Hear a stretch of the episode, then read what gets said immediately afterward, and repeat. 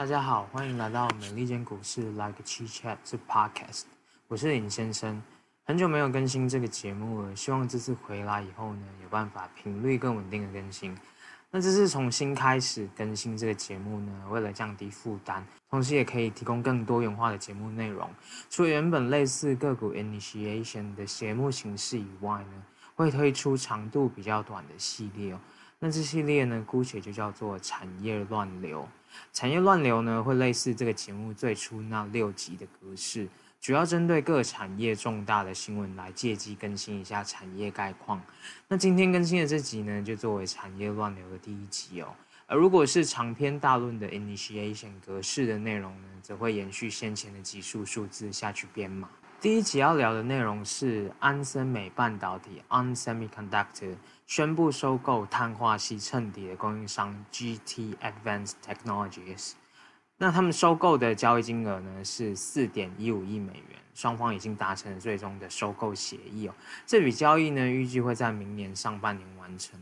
GTAT 呢是成立于一九九四年，在碳化系的晶体生长领域具有丰富的经验哦。那安森美半导体呢，在与 GTAT 达成交易之前呢，大部分用于碳化系晶片里面的晶圆呢，都是从外部供应商采购的哦。也就是说，像 Cree 啊、C Crystal、Two Six、GTAT 这一类的供应商哦。那这起收购交易呢，将能够让安森美半导体扩增他们的碳化矽的货源哦，而且可以满足客户。不断增长的对可持续生态系统里面给予碳化矽的解决方案的需求，包含电动车、充电桩和能源基础设施等等的应用场景。那此外，安森美半导体呢还计划扩大投资 GTAT 的研发资源哦，来推进一百五十毫米和两百毫米的碳化矽晶体生长的技术哦。同时还会投资在更广泛的碳化石供应链里有，包含啊 Fab 晶圆厂的产能啊和封装的技术等等。这笔收购交易呢，会以全现金的方式进行。onsemi 呢，目前手头现金高达十一亿美元，那杠杆比例只有一点三倍哦，是类比半导体同业的低端哦。也就是说，它的财务体质呢，相较于同业来讲呢，其实是处在一个很好的水平哦。那这起收购交易呢，不会对营收带来显著的贡献，而且短期呢，会对获利造成部分的稀释。但是，一年以后呢，预计就会带来业绩的正贡献哦。此外呢，也对该公司先前在 Analyst Day 公告的二零二五年财测呢，不会产生任何影响。因为 GTAT 呢不是一家上市公司，所以也很难衡量实际的财务影响。但是 onsemi 呢这几年透过业务结构改善呢，已经把财务体质稳固在一个适合进行收购交易的状态。那自有现金流量有五成都是回馈给股东的，而且杠杆比例也低于公司之前提出的目标一点五到两倍的区间哦。那这笔收购交易呢，也不会对未来的资本配置造成影响。而就股价表现来看，市场也相当认可这家公司改善财务体质以后，用来呃执行这笔收购交易的现金以及资本配置，都是符合市场基本上对于这个产业应该走的方向的预期，而且也符合新管理层对于持续专注于在高毛利的业务以及跟上产业的大趋势方向的策略方向算短期 onsemi 还不打算修改资本支出的猜测，但是这家公司管理层已经重申到二零二三年都会大规模投资碳化系等等的新技术领域。那至于对 Cree 和 Two Six 等等的碳化系衬底的领先同业来讲呢，目前英飞凌、安森美等等的大客户都有寻求垂直整合或者是分散采购来源的策略举措。Cree 先前也跟安森美签订了五年八千五百万美元的供货协议。也就是说，安森美占 Cree 的营收贡献比例至少是两到三个 percent 起跳。那 GTAT 当然先前也跟安森美签订了五年五千万美元的供货协议哦。GTAT 呢也是安森美的一百五十毫米碳化系衬底的主要供应商。另外，GTAT 去年也分别跟英飞凌和环球晶签订了五年的供货协议哦。安森美收购 GTAT 以后呢，会大举投资四亿美元来强化这家公司的碳化系产能和技术能力。长期而言呢，将得以降低安森美对于 Cree 的供应依赖哦。但短期来看呢，Cree 在车用端的产品技术能力仍然是高于 GTAT 的。而整个市场在加速发展的背景之下呢，如果可以更快把成本降到甜蜜点的话呢，也将有利于整个产业的发展哦。那特别是 Cree 或者是 Two Six 还有 SeaCrystal 等等的领导厂商呢，基本上都有望受惠哦。整体而言还是乐观看待这笔收购交易的。之前在第十二集的时候聊过，Cree 有提到碳化系的长晶环节，其实事实上是整个产业链里面最困难的技术环节哦。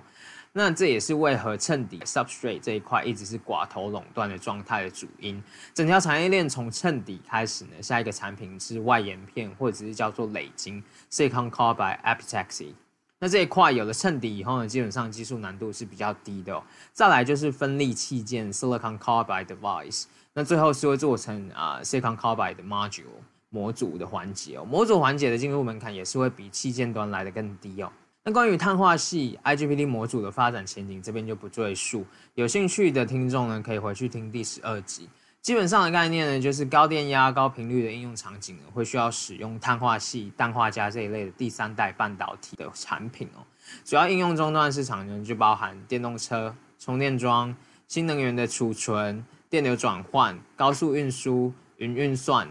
通讯基站、不断电系统等等的场景哦。那根据市场的调研机构 Omdia 的预估呢，碳化系的市场规模预计会从二零二零年的八点一三亿美元成长到二零二九年的三十七亿美元，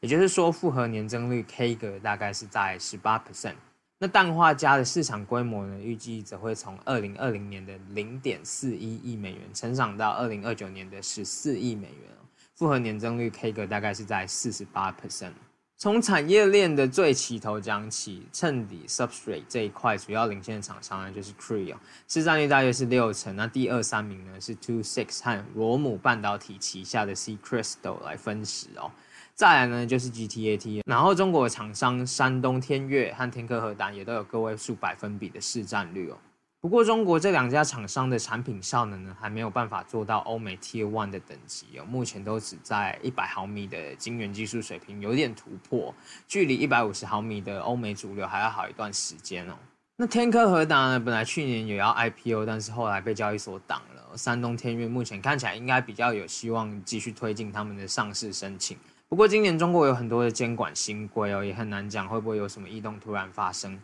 山东天悦呢，主要产品是在射频相关的应用哦。那华为也是山东天悦的客户之一。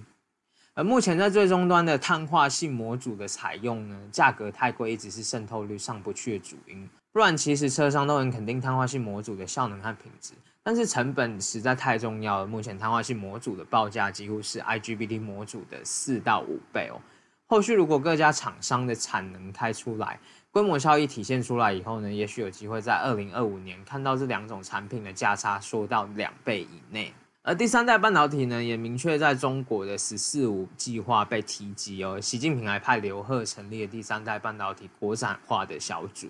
目前知名的业者有思达半导、华润微、比亚迪半导体等等哦。不过目前全产业链的技术层面来看呢，仍然是欧美日厂商在主导整个市场。在碳化系功率模组这一块呢，意法半导体 STM 凭借着跟特斯拉的独家供应关系，抢下了五成的市占率。而在功率器件这一块呢，意法半导体市占率大约四成哦。那 Cree、罗姆半导体、英飞凌分别是十五趴、十四趴、十三趴。安森美半导体和三菱电机在这一块市占率则大约是八 percent 和四 percent 哦。那意法半导体呢，预计今年自家的碳化矽器件销售额大约会落在四点五到五亿美元左右，而且是持续看好这一块业务会在二零二五年的市场规模来到三十五亿美元哦。那这家公司管理层呢，也预期到时候呢，意法还可以保有大约三成的市占率哦。另外，意法呢也打算降低衬底环节的外部供应依赖程度，但是计划到二零二四年呢，衬底的自供比例来到四十 percent。不过，其他车用半导体业者呢也来势汹汹哦。英飞凌在碳化矽这一块有一定的成绩，而且跟 OEM 的关系也很稳固。未来几年，各家车用半导体厂商也都会陆陆续续推出碳化系车用功率模组，届时的价格渴望加速来到 OEM 更可以广泛接受的区间哦。那另外关于技术层面的议题呢，就是碳化系晶片的架构。目前产业正在经历从平面式转向沟槽式的架构发展趋势。意法采用的还是平面式哦，但是同业英飞凌和安森美都已经在发展沟槽式了。主要是看好沟槽式发展成功，进入大规模量产以后呢，性价比会比平面式来得更好。那这一块对产业整体发展而言会是有利的，但可能就不利于意法半导体目前的技术路线。至于 Cree 呢，目前在衬底这个环节的市占率龙头地位还是很牢固的。CEO Greg Lowe 去年十一月在德国跟一些车商和零组件供应商的会议上，也重申了对化合物半导体在电气化和清洁能源这两大块应用渗透，维持非常乐观的看法哦。那与会的公司呢，就包含奥迪、ABB、ZF、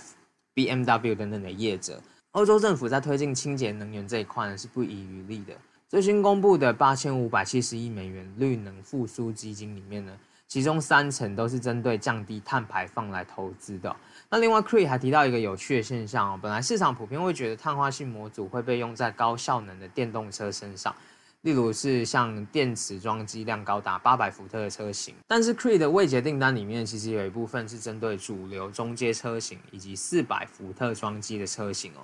也就是说，如果 Cree 和整个产业有办法加速降低碳化矽模组的成本曲线，那相较于 IGBT 模组的性价比就会更具吸引力哦。另外，Cree 在出售跟化合物半导体无关的 LED 业务以后呢，已经全力投入第三代半导体的发展。这家公司今年初也提到了，他们在 Mohawk Valley 的晶圆厂明年完工投产以后呢。Cree 就会全线转向两百毫米的晶圆产线，两百毫米相较于一百五十毫米更具有效能和成本优势哦。另外，跟其他产业链上的业者不同的是，像安森美啊、英飞凌或者是意法半导体，都是 Cree 衬底 Substrate 产品的客户哦，他们都是打算从碳化矽产业链的底端。往上垂直整合，但是 Cree 则是反过来从最顶端往下朝器件模组端延伸触角。虽然目前 Cree 在器件这一块只有十几 percent 的市占率，但是市场还是蛮看好未来几年 Cree 在器件端有办法去扩大它的市占率哦。目前 Cree 也跟 Tier One 的供应商，包含在 F、Delphi 都是建立了供货的合作关系。那 Cree 也是福斯汽车 Volkswagen 的 Fast。电气化平台的供应商之一哦，后续呢就端看其他叶子垂直化整合的执行能力，以及 Tree 在 Mohawk Valley 这一块的晶圆厂产能拉上来以后呢，可以带出什么样的成本效益哦。最后呢，来聊聊安森美半导体在碳化系产业链的状况。安森美换了管理层以后呢，持续都交出了不错的季报成绩单，股价表现也非常正面哦。未来的策略方向呢，管理层还是希望降低那些低毛利的业务。有一些该公司的激进股东也希望安森美可以降低晶圆厂的负担，尽量朝 Fab Light 的营运模式走。但是同业例如英飞凌啊，或者是中国的业者都不太往无晶圆厂的方向发展，反而是一直希望把外包的比例降下来。所以预计如果安森美要做大车用半导体的业务的话呢，该有的晶圆制造产能还是得有的。安森美在碳化器这一块的投入，相较于其他同业来得更晚。也因此，在器件端的市占率呢，就不像其他同业那么高。在衬底这一块的供货来源，前面也提到的是来自 Cree 和 GTAT。不过，依目前管理层的行事风格，未来安森美在碳化矽这一块的投入和业务规模呢，只会持续扩大。那关于这起收购案，还有目前碳化矽功率半导体的产业概况相关分享，就到这边。同样呼吁大家进行投资决策时呢，要多方搜集资讯，并且记得做好妥善的风险管理。那您正在收听的是美利坚股市 Like a Chit Chat 的 Podcast，我是林先生。喜欢这个节目的话呢，再麻烦大家可以去 Apple Podcast 留下五星好评，或者是在留言区呢给一些意见。另外，也可以在节目说明栏找到我们的 IG 连接，透过小盒子私讯跟我们互动。那如果刚好有闲钱，觉得节目还不错的话呢，也可以透过节目说明栏的 Anchor Support 连接 Donate 给我们哦。我们下集见。We'll be right.